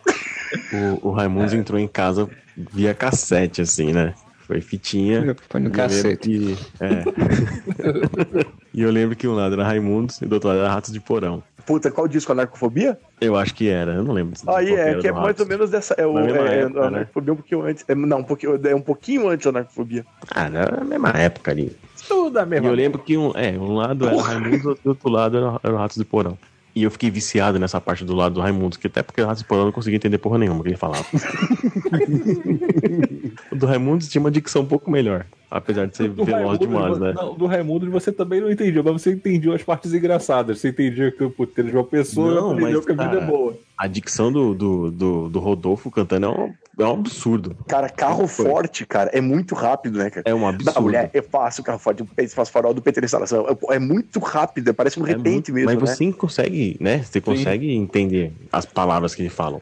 E é engraçado, né? Porque o Raimundos, ele tem uma porrada de música que teve clipe, fez maior sucesso, passar na televisão, que tipo, hoje em dia não ia rolar, né? Fiz porrinho na Manivela, cara, uma música que não ia rolar. Porra, Pois é, pois é. Passou muito. gravou em Curitiba. Gravou em outro escutava. país. É, Na forte. brasileira. Olha a referência, aí ó, tá pegando, hein? E eu lembro que eu escutava essa fita só no fone de ouvido. Pra não dar merda em casa, né? Moleque, né? Tá, tá naquela fase e tal. Falei, meu, vou escutar só no fone de ouvido, né, bicho? Depois de muito tempo, eles mandaram o Lavô Tá Novo. Que é outra porrada, outro, outra pegada de som e tal, mas. E aí já vem um CDzinho. Aí eu comprei o CD do Lavô Tá Novo. Meti no som, e lá tem, meu, né? Porra na manivela, é só eu sei. Pintando no combão, só música assim, classe A, né, também, né? É o, Cara, só eu sei classe A, cara. Eu acho que começou a derrocada e é só eu sei, mas tudo bem. a só eu sei é, é- é o pop, né, cara? Foi quando eles viraram pop, né? Assim, tipo, eles Sim. começaram a entrar com muito, com É. muito com essa música. Porque Era outro CD, né? Era outro CD, outra pegada. De classe A, porque na minha casa, se eu escutasse Caramba. Forte ou eu escutasse na Manivela. filho, Nega era- Jurema. Isso Cara, é Cara, nega, nega Jurema era bom porque ninguém ia entender, né? Ele canta muito rápido. Nega Jurema vai descendo a ladeira trazendo sua calça com de mulher tonteira. E o selim? Cara, é isso que eu Ah, cara. o Imagina você- selinho. Você chega, você chega, pai, deixa eu ver aqui uma música muito, muito construtiva, muito educativa. É uma balada romântica. Não, e aí meu Ele- pai, mano, meu pai, né, ele chegou no quarto e ele tava escutando. Baixinho no meu quarto, pra ninguém, meu pai abriu a porta. Meu pai parecia gato, cara, ele entrava nos, nos ambientes e não escutava nada. Aí ele parou assim, eu lá fazendo, algum- desenhando, sei o que tava fazendo. Eu olhei pra trás e vi só aquele, o tênisinho dele batendo no chão assim, saca? Falei, vixe, meu pai pegou, deixa eu ver essa capa do CD aí. É, pra quem conhece a capa do CD, é, o, é, né, o- é aquele nordestino na frente, né? O, esqueci o nome dele. Esse é do dele, Novo. É o. É o- Zenilton. Zenilton. Zenilton. E atrás, quando você vê, é como se fosse saindo do, do- rasgando a capa do CD. E no fundo é uma puta de uma raba, né? É, Pai teu pai fez igual, igual aquele clipe do Twisted Sister, né? What you gonna do with your life? Aí meu, meu pai fez pior. Meu pai olhou e falou assim: Vamos fazer uma- um acordo aqui, eu e você. Mo- Maior calma do mundo. Vamos fazer um acordo aqui com você. Aí eu já me caguei, né? Falei, puta que pariu, velho. Sei lá o que eu vou ter que fazer. Falou, ó, eu vou quebrar esse CD aqui e te dou dinheiro pra você comprar Que pariu, cara. três CDs se você quiser. Aí eu falei, caralho, vai quebrar, mano, que merda. Eita, legal, vou comprar Metallica. Não, eu, te quebro, eu, eu quebro esse CD e dou dinheiro pra você comprar três. Aí eu, ah, beleza, pai. Pegou aí, clac, quebrou Você tudo. já tinha gravado em fita mesmo, pô? Não, aí me deu dinheiro, fui na loja, comprei um Raimundos e dois Metallica. Cheguei em casa, apanhei. A gente riu pra caramba, apanhei. Rimos muito e perdi meus dentes depois. O doente falando aí, não, meu pai viu e tem aquele nordestino, Luiz Gonzaga. Você viu a hora de dizer isso, Luiz Gonzaga, tá na capa. Ô mãe, olha ele aqui, olha que homem bonito. Aí, mas esse diz que ele toca fora, mãe. O segundo que eu coloquei lá na brincadeira foi Pink Floyd The Wall. Pink Floyd The Wall foi uma das, uma das minhas iniciações do mundo do rock, porque meu irmão estava revoltado com a minha mãe e nessa época ele estava ouvindo The Wall direto. Aí um dia ele traduziu a música Mother pra mim, cara. Era criança, velho. Ele é doente. Mas, porra, o clipe, passava o clipe também, né? Que era o trecho do filme, né? Do da The Break the Wall, com as crianças caindo no moinho de carne, né, cara? E o disco, cara, é, é uma coisa que a gente tava falando ali né, antes. O disco tinha aquela mítica de você pegar aquela arte grande, porra. O The Wall, um álbum duplo que você abria ali, tinha vários desenhos ali. Porra, foda pra caralho. Então, assim, eu sempre fiquei fascinado com esse disco, com a parte visual já dele, né, cara? E aquela música ficou na minha cabeça. E aí, porra, depois quando eu fiquei um pouco mais velho, eu falei, pô, quero ver essa porra. E aí vi o filme também, cara. Eu falei, puta, eu fiquei muito, muito noiado. E The Wall, cara, além do, de todo o contexto que ele tem, né, de tudo que ele fala, ele tem. As melodias são muito maneiras, cara. São muito. Tanto a- a- os rocks, né? Você pega In The Flash, você pega o. Comfortably Numb. Another Brick the Wall, ou Comfortably Numb, que é mais, mais balada, né? Pô, Maravilhosa essa música. também. Tá. Cara, Hey You. Pô, to- é, todas as músicas ali, cara. Goodbye Blue Sky, que tem aquele dedilhado de, de violão ali. É um disco fantástico, cara. Unlike Hell também. Porra, só, só música foda, cara. É um disco que eu ouvia direto, direto. Que eu pegava fitinha, cassete, desenhava o muro e fazia aquela letra do Pink Floyd. Analisar a fitinha, o caralho. Porra, era, era maneiro pra caralho. Me amarro nesse disco até hoje. Você tem isso ainda, essas fitinhas? Não. Tinha que postar uma foto disso aí, cara. Acho que eu não tenho mais. Não, eu não tenho mais, cara. Eu guardei Eu- muitos anos, cara, mas eu não tenho mais, não. Eu fazia nas minhas fitas do Iron Maiden, fazia de cus- customização assim. Porra, era foda. Eu devo ter contado essa história aqui no podcast em algum momento, mas só falar que o, o The Wall, é, eu só conheci ele por conta do filme, né? The Wall, o filme. Porque um professor de sociologia pra gente no ensino médio mandou a gente assistir o filme pra fazer um trabalho sobre o filme. Caralho, que professor bom esse. Caralho. É tipo, ah, eu tenho que fazer falar uma análise sociológica de um filme porra louca do caralho, não dava pra entender porra nenhuma. Aí eu nunca tinha ouvido a banda, né? e aí eu vou assistir The Wall e digo que diabo é isso? Não tô entendendo. Caramba, eu nem lembro o que, é que eu escrevi no trabalho, não lembro nem o que eu falei no trabalho. Anos depois, eu comecei a ouvir. eu- até hoje eu nunca parei para ouvir de fato Pink Floyd direito, como, né? Como pessoas dizem que tem que se ouvir, que é uma banda legal. Nunca parei. Pink Floyd é, é É, uma mas- banda que eu gosto de muita coisa do Pink Floyd, cara. A fase inicial deles com o Sid Barrett, que é basicamente o primeiro disco, é totalmente diferente, é uma banda psicodélica bem diferente. Por Echoes é um disco que eu gosto muito, muito mesmo, cara. Tem um, um climão bem surreal, assim. Porra, tem uma própria música que dura, sei lá, uns 20 minutos de música, cara. Que tem ó, aqueles sons de oceano, assim, como se fosse Uhum. marino. Foda pra caralho. E o disco que mais falado do Pink Floyd sempre, né? O Dark Side of the Moon. Side of the Moon, mas The Wall e Echoes pra mim são, são os, que eu, os que realmente eu curto de, mais do que qualquer outro. Eu ia falar do Dark, Side- da Dark Side of the Moon, porque, tipo, anos depois, no, no- na universidade, eu fui em casa de amigos, essas coisas, e, e cheguei lá na casa de um amigo, tipo, aí tava lá, tipo, só ouvindo Dark Side, The Dark Side of the Moon, tudo meio numa penumbra, as pessoas sempre deitadas no chão, aquela fumaça inebriando o espaço. Tipo, foi a minha segunda entrada no Pink Floyd, tipo, e eu continuei sem entender nada, porque, tipo, tá eu não, não tava ligado nas músicas, né? Fui lá pra, outra, pra conversar com o povo e tal. Então, nunca parei pra ouvir, mas sempre que me falam, falam exatamente do Dark Side of the Moon e o Pink Floyd por conta do clipe e tal, o The Wall, por conta do clipe. A minha introdução ao The Wall foi por torcida organizada, foi porque a Fanatics fazia uma versão de Another Breaking the Wall com palavrões direcionados à torcida do Coxa. E, e canta até hoje. Foi em 92, eu acho, que começou a cantar isso em estádio. E até hoje é a música que a Fa- Fanatics sempre canta no estádio. Assim. Vou quebrar o seu pescoço. Não, é, não, tem muito palavrão. Não vou cantar aqui agora. Não, não tô pedindo pra você Não, cantar. Não, não, não. O Pink Floyd não é uma das minhas bandas de cabeceira, assim, porque eu não tenho muita paciência pra tanta coisa progressiva. Puta, cara, me cansa um pouco, assim. Sabe que eu vou dizer que era a mesma coisa. é, Eu era assim também, Thiago, e com o tempo, quanto mais velho eu vou ficando, mais eu gosto do Pink Floyd. Cara, eu curto bastante Yes também. O Rush é uma banda que eu ouvi muito pouco, então não conheço então, quase cara. nada de Rush.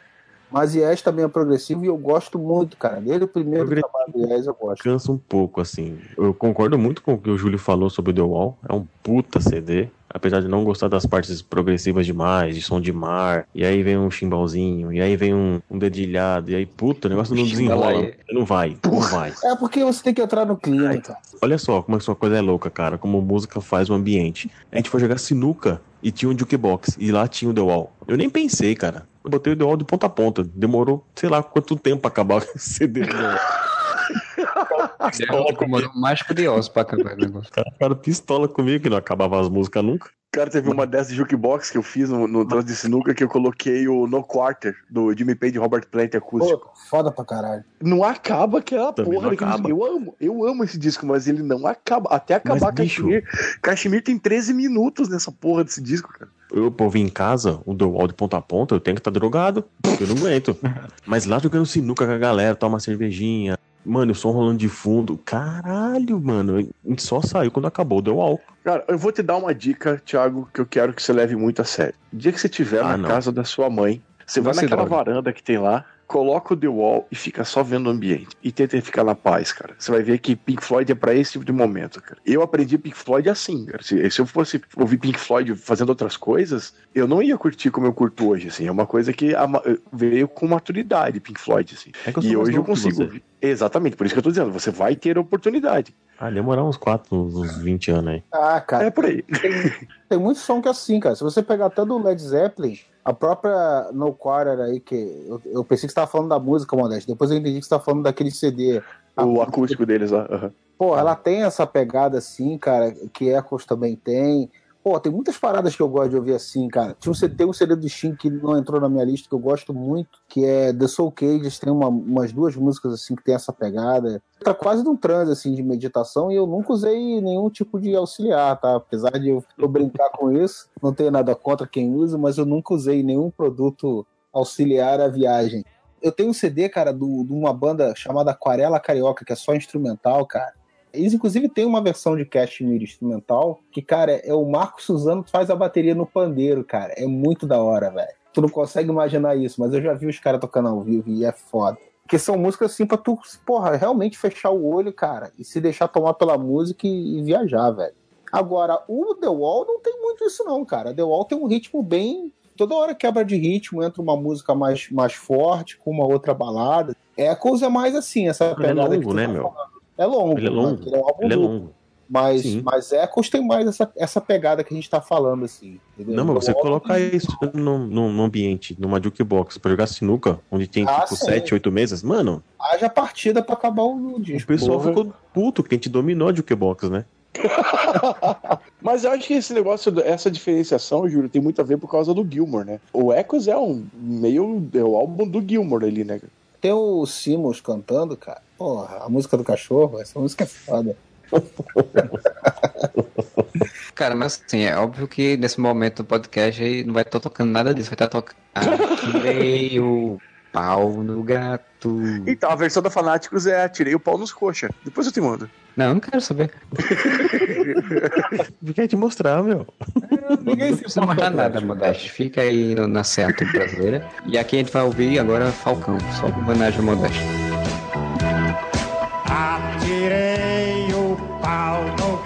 Gato.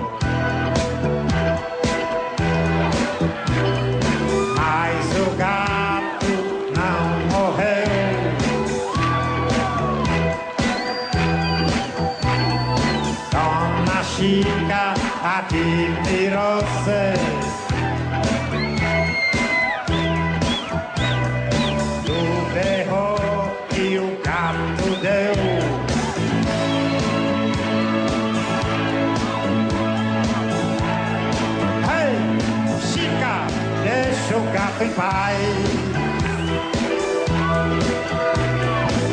Não vamos traumatizar o coitado do animal.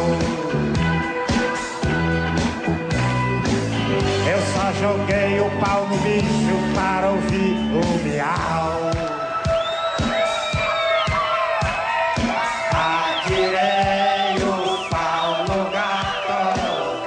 Gato. O som do segundo álbum, não sei se tem uma sequência ou não, mas eu vou cair no. Já virou até piada no Areva sobre o Queen, né, comigo, mas eu não conseguiria colocar uma lista de 10 álbuns sem citar o Queen.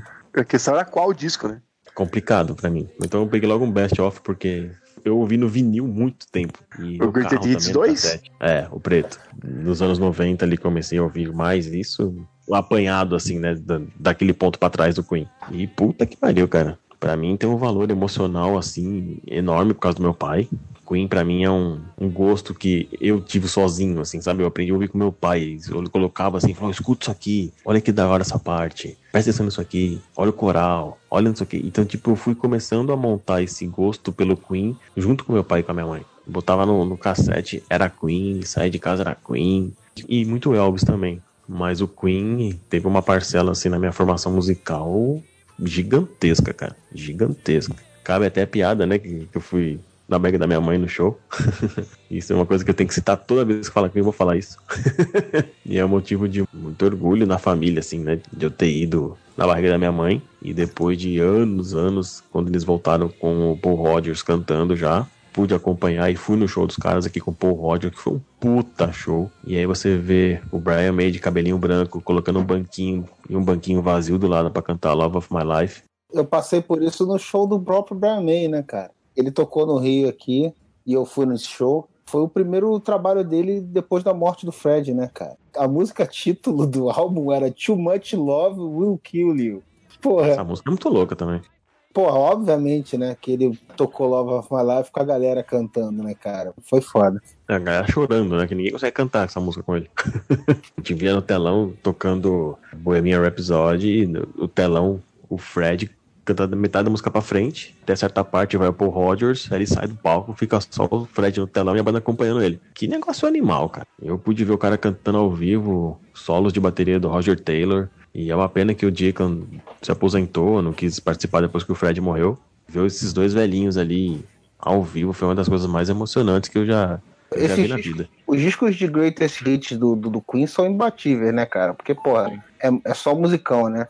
Mas, porra, o disco deles que eu gosto muito, cara, é o disco que tem Bohemian Rhapsody, o disco mesmo, né? A Night at the A. Night in the Opera. Eu comprei esse disco, comprei esse CD, né? Porque eu ficava muito curioso, que eu nunca tinha ouvido Love of My Life de estúdio, né, cara? Eu falei assim, porra, cara, esse disco, além de ter Bohemian Rhapsody, outras músicas que eu gosto, outras músicas que eu gosto do Greatest Hits, tem Love of My Life de estúdio, eu tenho que ouvir essa parada. E, cara, é muito maneira a versão de estúdio de Love of My Life. E o disco é muito bom, cara. Tem The Prophet Song, uma música viajadona pra caraca, que já é meio psicodélica mesmo. Tem uma música que é cantada pelo Roger Taylor, cara, que é I'm in Love with My Car, que é um rock muito da hora. Que ele fala que não quer saber da mulher, só quer saber do carro dele. Que ele passa a música inteira elogiando o carro, né, cara? Falam pra mulher que, não, foda-se, eu quero saber do meu carro. Se você quiser coisa comigo, eu escolho meu carro. Porra, é muito maneiro esse, esse disco também. A frase que ele fala da garota é assim: Falei pra minha garota que eu tinha que esquecê-lo, prefiro comprar um novo carburador. Nossa senhora. Questão de prioridades, né? Eu lembro também, cara, assim, tirando o Greatest Hits, que era o, o bolachão que tinha lá em casa, né? O, o vinil. Eu tinha também, deve ter lá em casa ainda, News of the World também, que é aquele capa que tem um robô. Muito Sim, bom. É o que, que é assustador. Cara, eu ficava. Juro por Deus, cara, eu ficava analisando essa capa umas duas horas. Você sentava no chão, eu abria a capa e ficava, mano, por que, que esse robô tá matando os humanos, velho?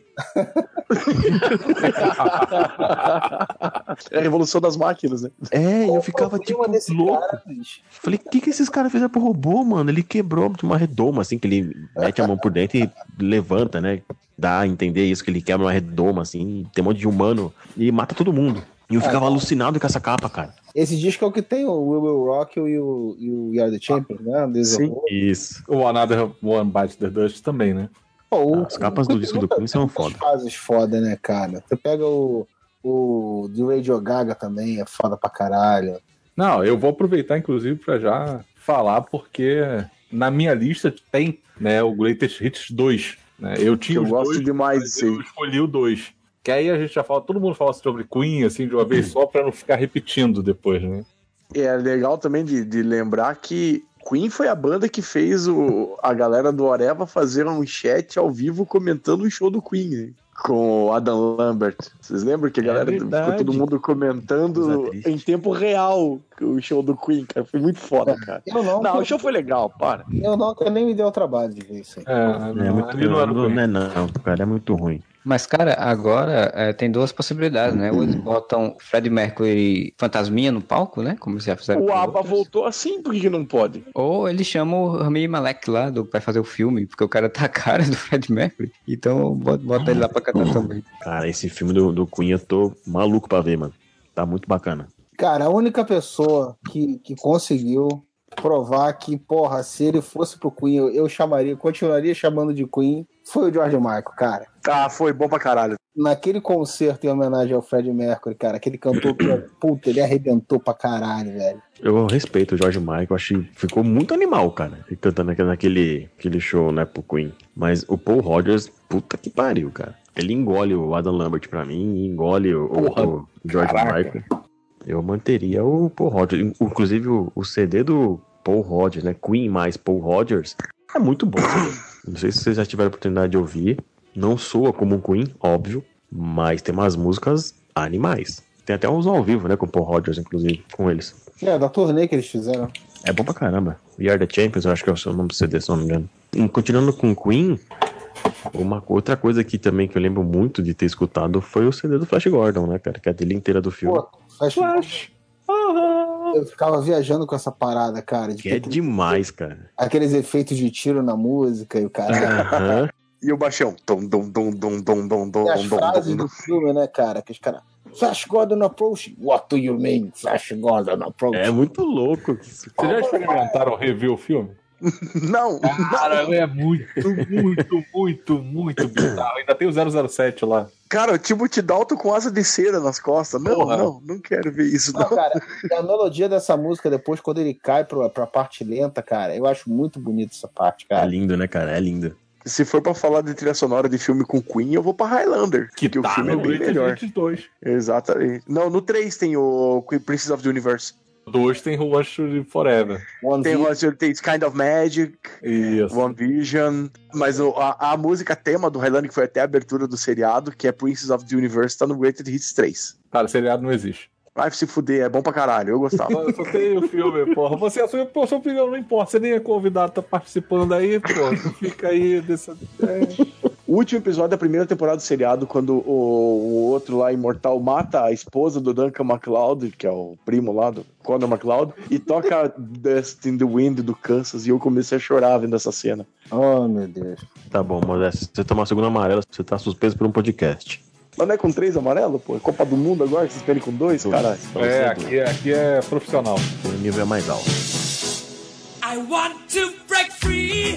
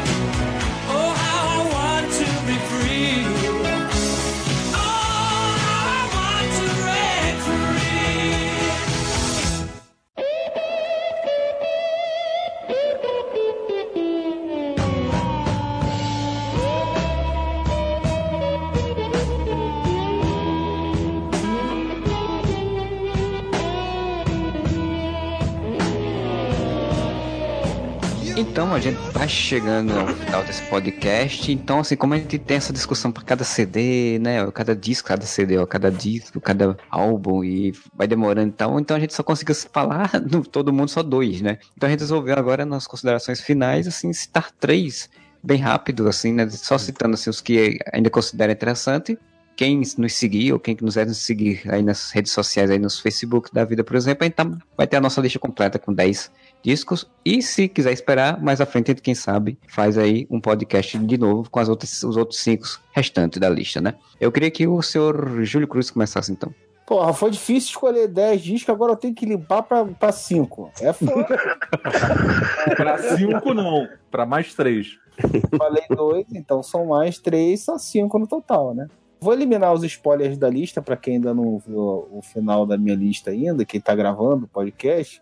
Vou falar então Led Zeppelin 1, que porra, eu fiquei numa dúvida fodida de colocar o Led Zeppelin The Song Remains the Same. Não, The Song Remains the Same é, o, é a música. O House of the Holy, que é um disco que tem várias músicas que estão entre as minhas favoritas do Led Zeppelin.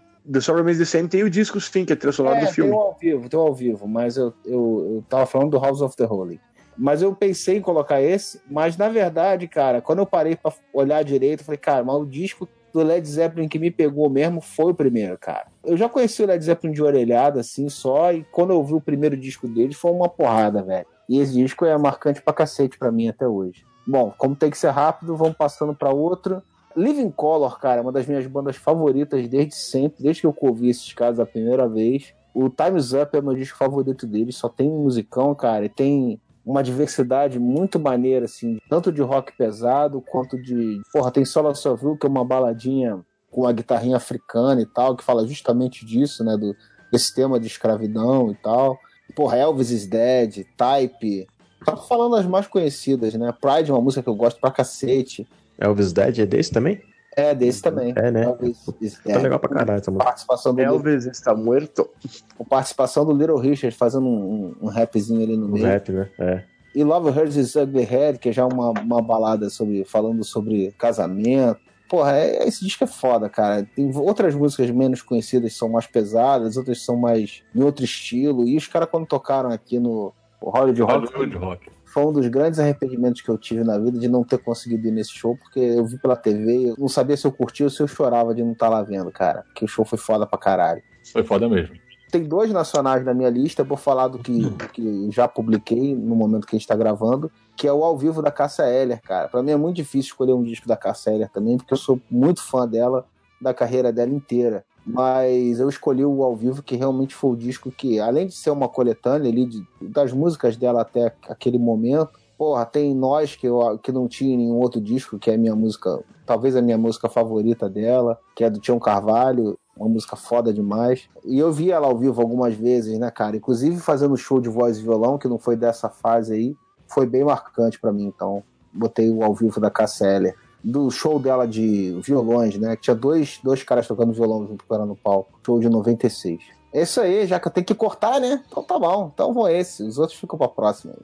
Vai, Modesto. Primeiro dos, das menções honrosas para esse podcast é Legião Urbana, As Quatro Estações, que era uma época que eu já ouvia Legião Urbana, eu já gostava da Legião Urbana, e quando saiu esse disco, o Legião também deu uma guinada no, no, no, no som deles. É um álbum bem diferente do que eles faziam antes. Também leva o Legião Urbana para outro nível. Hoje em dia as pessoas falam que Legião Urbana é chato, que Legião Urbana é isso, aquilo, mas é que de tantas pessoas ouvirem. E pelo mesmo critério, é um disco que você escuta do começo ao fim, um disco que acaba no enjoando. O pessoal da época sabia todas as músicas de cor, todas as músicas tocaram no rádio.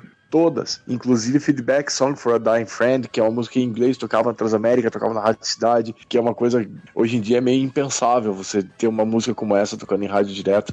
Mas eu era lobisomem juvenil, tocou em Escuta Canto, eh, Meninos e Meninas, Pais e Filhos, tudo, o disco inteiro, há tempos, o disco todo tocou em tudo quanto é rádio. Disco que visceral, assim, é um disco que mu- mudou o rumo que a indústria do rock estava levando no Brasil, assim, que colocou de volta o rock que tinha tido uma levada no começo dos anos 80 até o meio dos anos 80 estava indo topo das paradas, era rock and roll brasileiro, depois foi dando uma caída, uma caída e voltou a subir em 89 com Quatro Estações. Um puta disco.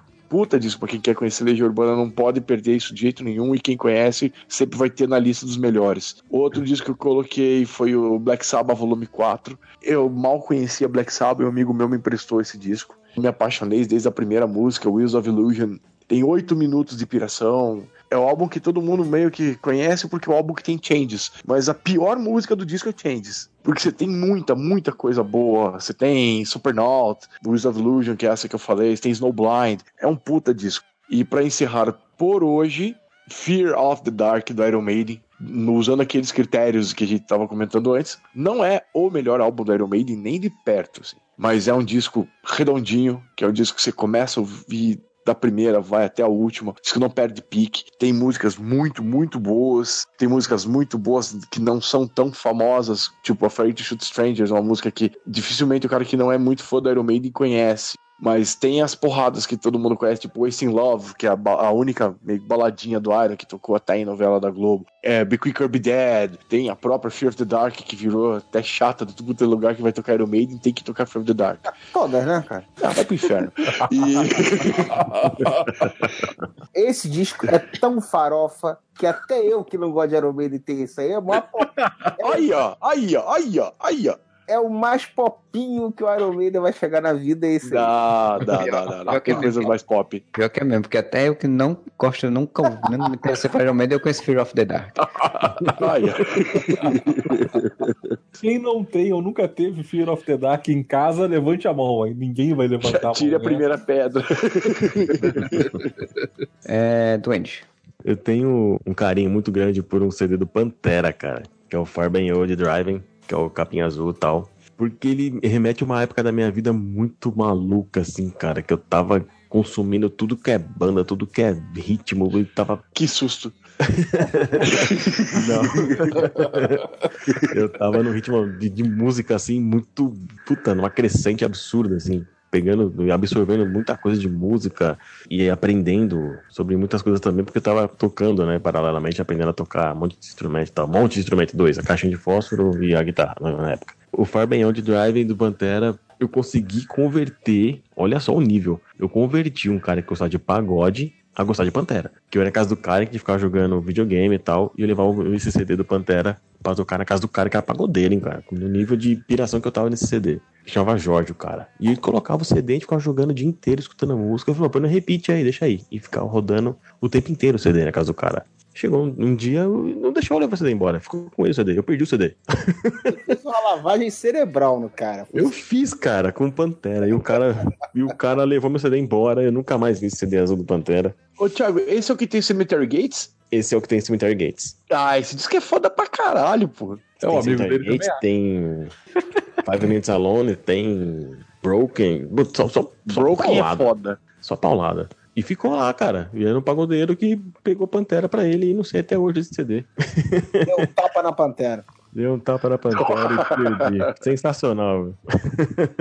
e nessa mesma linha, assim, da porradaria que eu tava nesse tempo aí, postei também o Roots, do Sepultura, que é um CD fortíssimo da banda, é um CD muito coeso, muito lindo, assim, sabe? Toda. É, Começo ao fim, ele é um É o CD. trabalho da Sepultura que teve mais destaque, né, cara? Até pelo que eles É, fizeram, de visitar a tribo lá e tal. Até Carlinhos Brown apareceu no disco aí. sim, o contexto, mas o contexto do, do, do CD inteiro é absurdo. assim.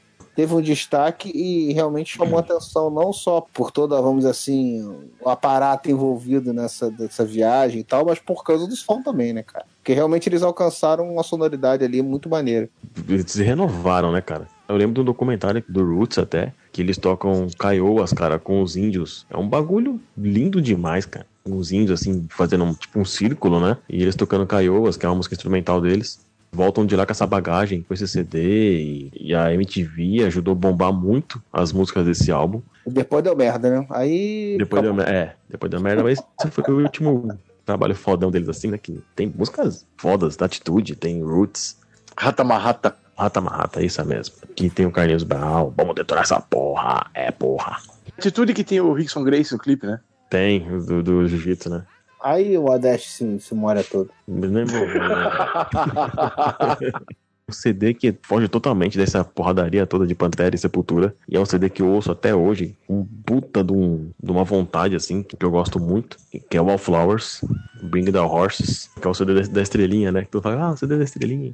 E é um CD que eu tenho um carinho gigante, cara, que ele é bom do começo ao fim, cara. O filho do Bob, O filho do homem, né? filho do Bob Dylan. Esse CD é foda mesmo. Jacob Dylan. Inclusive, eu acho ele melhor que o pai, mas. Eu acho, eu acho. Mas não podia. Olha a polêmica! A Ele- polêmica! Ele não podia ir embora sem dar uma pedrada horrível, né, cara? Da outra vez ele elogiou Nickelback, agora ele fala que o Jacob Dylan é melhor que o Bob Dylan. Pelo Ah, amor de Deus, né? Eu acho porque ele canta, o pai dele não canta muito. Que assim, né? Ele dá aquela. Quem chamou esse cara? Modéstia, não tem nem que tá aqui, fica quieto. Olha o, terceiro- olha o segundo amarelo aí, ó. Você tá suspenso por um podcast. Mas na minha opinião, o Jacob tem, acho que uma dicção melhor pra cantar, né? Um ritmo melhor, enfim. Não falo de letras. Letras, o pai dele era monstro, não é pra comparar. Mas esse CD do All Flowers eu até recomendo aí, cara. Quem não quer começar a escutar umas pauladas logo cedo, é CD de ficar no carro pra vir com a menina, manja? Vai nesse CD que é tiro certo. Tem a música dos Três Malinhas. Tem. One, Inclusive- two, three malinhas. O clipe é bacaninha, mano. É, o clipe é legal. E é Mas uma primeiro- puta versão de, de, de, de Heroes também. O que eu acho legal. Não, mano, Heroes não é desse CD, não. Heroes é eles não. gravaram pro, pra trilha sonora do Godzilla. Godzilla. O- É. Esse CD é legal, cara, assim, porque ele remete uma, uma sonoridade antiga de rock, né? Uma sonoridade de rock antigo e tal. Aquele teclado é é muito marcante pra mim, aquele tecladinho que eles usam nas músicas, aquele Uhum. estilo de teclado que eles usam e tal. Eu gosto muito de bandas que têm essa pegada, como o Black Rose também, que tem essa pegada, mas eu acho que o Black Rose tem uma identidade própria mais forte que a do Wallflowers até. É, Não, e nesse CD tem a participação do cara do Blind Melon, né? Que depois ele morreu, né? Ah, tá. O amiguinho do, do Axel. Eles cantam uma faixa junto que eu esqueci o nome da faixa. É uma faixa, acho até que, que abre o álbum, acho. Depois o cara morreu e, enfim, a música da Belinha se perdeu. Gosto bastante também porque eu acho. Tem vocalistas com esse estilo, como tem o do Jacob Dylan, que tem a voz mais rouca, eu acho maneiro. As pessoas costumam só valorizar o cara que tem um puta do alcance vocal e o caralho a quatro. E eu penso diferente. Você pega, por exemplo, um outro cara que eu gosto também. Você pega os CDs solo do Easy Stradlin, que era um guitarrista base do Guns, que fazia. compunha Uhum. grande parte das músicas do Guns. Os trabalhos solo dele também tem. Ele também tem esse estilo de voz, eu acho maneiro pra caramba. O próprio Hendrix, né, cara, tinha a voz nesse, um, pouco nesse estilo. Ele mesmo não gostava muito da voz dele. É, mais ou menos. Não, ele tinha a voz um pouco mais rouca. um- Era mais estridente, assim, né? Mas era um rock diferente do, do É, Hendrix. não, era diferente, mas, mas tinha isso. do- as pessoas não valorizam muito o vocalista quando tem essa característica, mas eu acho maneiro. Me gusta também, me gusta. Na verdade, pra mim faltam dois, né? Eu tinha aproveitado a, a deixa do Queen pra falar o terceiro, já tinha roubado. Tecnicamente, as pessoas aqui têm gostos musicais diferentes. Mas você vê que algumas coisas, assim, alguns espectros coincidiram. Por exemplo, ó, três pessoas colocaram o mesmo disco. Eu já sei que eu e você consideramos uma mesma banda, foi o Queen. E eu vou citar outra banda que eu coloquei já e que outras duas pessoas já colocaram, né? No caso, acho que o Júlio já citou aqui, que é o Led Zeppelin. Cada um colocou um disco diferente do Led Zeppelin. E eu ia colocar o 3. Você não foi convidado, cara. Você ia colocar o quê, porra? Bullying, bullying. cara, foda. teve uma época da minha vida que eu acordava ouvindo rock and roll. Ah, o, o 4 ele já começa com rock and roll e Black Dog, né, cara? Sim. Então já começa no gás ali, fudido, né? Sim, Tem a eu- música mais conhecida do, do Zeppelin, que é o Stairway to Heaven. Então, Sim, a, a que já foi citada aqui do filme do Mais Idiota Melhor. O que faz eu gostar do 3 é justamente ele ser mais um álbum mais pro acústico, cara. Apesar de começar com o Immigrant Song, que é uma porrada. Aí, tá vendo? Daqui a pouco a gente vai descobrir que o Areva vai postar toda a discografia do Led Zeppelin.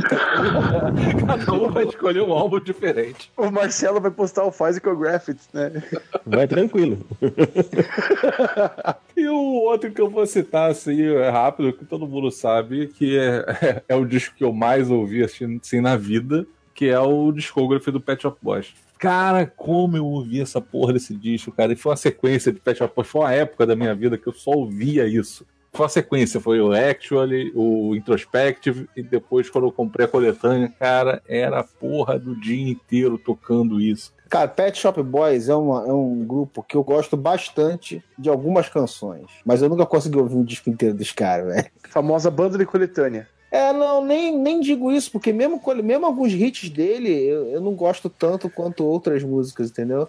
Por exemplo, Western Girls é uma música que eu gosto muito. Pô, essa coisa é muito maneiro. Being Boring é uma música que eu gosto muito. Porra, Domino Dancing, todo mundo, porra, dançou essa porra 200 bilhões de vezes, né, cara? Quem nunca? Always on my mind. É, a Was on My Mind é uma cover legalzinha e tal, mas não, não faz tanto minha cabeça. Como outros sucessos deles também, eu não curto tanto assim. Tem algumas músicas deles que eu gosto muito, mas assim, não é um- uma banda que eu consigo ouvir um álbum assim. Mesmo o Greatest Hits, mesmo grandes sucessos dele pra mim são pontos baixos assim. Eu não consigo gostar do trabalho deles como um todo. Cara, eu gostava tanto que além do disco, eu tinha o- a fita cassete que eu comprei do Videography, que era a coletânea de clipes. Até pouco tempo atrás eu tinha, é que eu me livrei disso porque, cara, eu não tenho aonde botar uma fita de vídeo aqui, nunca mais botei, então foda-se. Mas eu tinha até o original, inclusive. Eu nem copiei o negócio. Eu cheguei a alugar na locadora esse, o Discography, depois eu, o Videography, e depois eu comprei. Pra ver o nível de, de adoração que eu tinha de Pet Shop Boys. Você é um Pet Shop fan. Fui muito. Bom, falta o Marcelo, não é isso, Marcelo? Como vocês. Melhor não, que ele vai falar do Ventura do Los Hermanos. Hein, né? Não, ele tem que, ele tem que, ele tem que comentar mais um disco do Led Zeppelin. pra gente poder fechar a coleção. Ele falar do Ventura tá bem falado, que é um descasso. É, pra dormir é ótimo. Como vocês percebem, é, ouvintes do Areva, esse pessoal não entendeu o conceito de menção rápida, né? Então, dando esporro! Oi, aí, tomou bronca, mano. Comentaram tanto, faz meia hora estão comentando, aí eu acabei, falaram tanto também do Queen, eu acabei esquecendo de falar meu segundo disco, então eu vou falar tudo, né? Falo todos os outros, todos os outros juntos, né? Mas olha só, você não falou o segundo disco por erro seu, porque você chamou as menções honrosas antes de falar seu segundo disco. Pois é, mas Então, porque vocês já essa tinham bomba falado não é- tanto do Queen, não sei o que, não sei o que, eu já tava cansado, aí vamos acabar logo com isso. na, do vamos falar de Los Hermanos mesmo. Que, é, Olha, ah, Mas ele mas- vai falar. O meu combo vai ser maravilhoso. Eu vou começar porque é um CD que eu foi o meu primeiro na minha lista, na verdade, que foi o, o Simples de Coração do Engenheiros do Havaí. Engenheiros do Havaí é uma das bandas mais curto de ouvir. E o Simples de Coração é um CD bem das antigas da banda, quando a banda ainda tinha uma qualidade. Hoje em dia é só comércio, né? Hoje em dia é só show do Humberto Guedes ganha- ganhando dinheiro em cima do que já fez. Mas naquela época, pelo menos, os CDs eram interessantes. Então, Simples de Coração, para mim, é um CD fantástico em termos de letras e coisas que eu gosto no CD em si.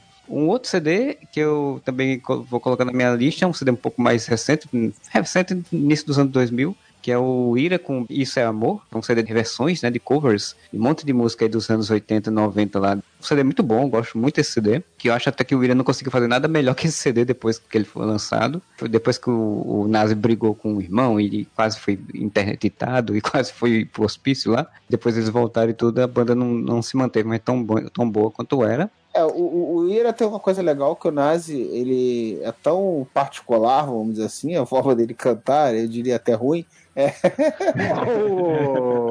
que as músicas, quando ele, mesmo quando eles fazem versões, ela ganha uma personalidade própria, né? E isso, é Isso. legal. Tem uma versão de uma música do que eu conheci, que é do Legião Urbana, conheci por este CD, que é totalmente diferente da versão. Se não é totalmente, mas é bem, bem diferente da versão Teorema. do Legião. Teorema, exato. Um outro CD, que aí eu vou começar meu combo, pra vocês reclamarem, é o Radio Red com o OK Computer. é bom pra caralho. O OK Computer é um CD fantástico, maravilhoso, adoro o OK Computer. Tem todas as histórias pessoais envolvidas também com esse CD. Então entra na minha lista, ainda não tá lá no Facebook, mas já, já deve estar lá quando esse podcast sair. O último CD dessa lista óbvio que é o Los Hermanos Conventura. O Los Hermanos, na verdade, eu conheci pelo o segundo disco, né? Pelo o, o Bloco do Eu Sozinho, mas o Ventura, pra mim, foi o CD que, me- que me fez apaixonar pela banda. Eu gosto muito da banda, essa mistura de rock com samba, né? O samba rock, molejão deles.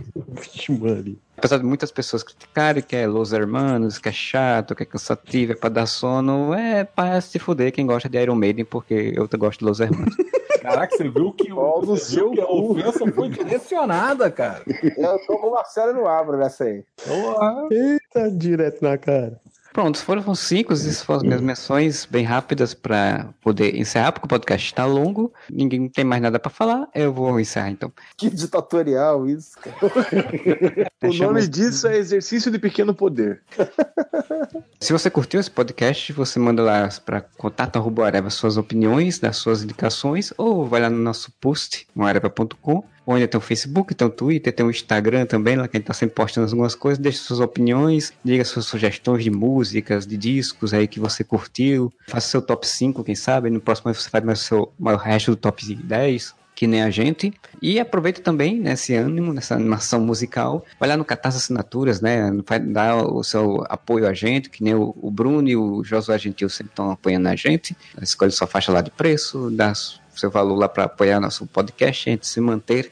Quem gosta do Discover também, aproveita e apoia o Areva também, que a gente pega uma casquinha daqui, então tá apoiando o Areva, tá apoiando o Discover também.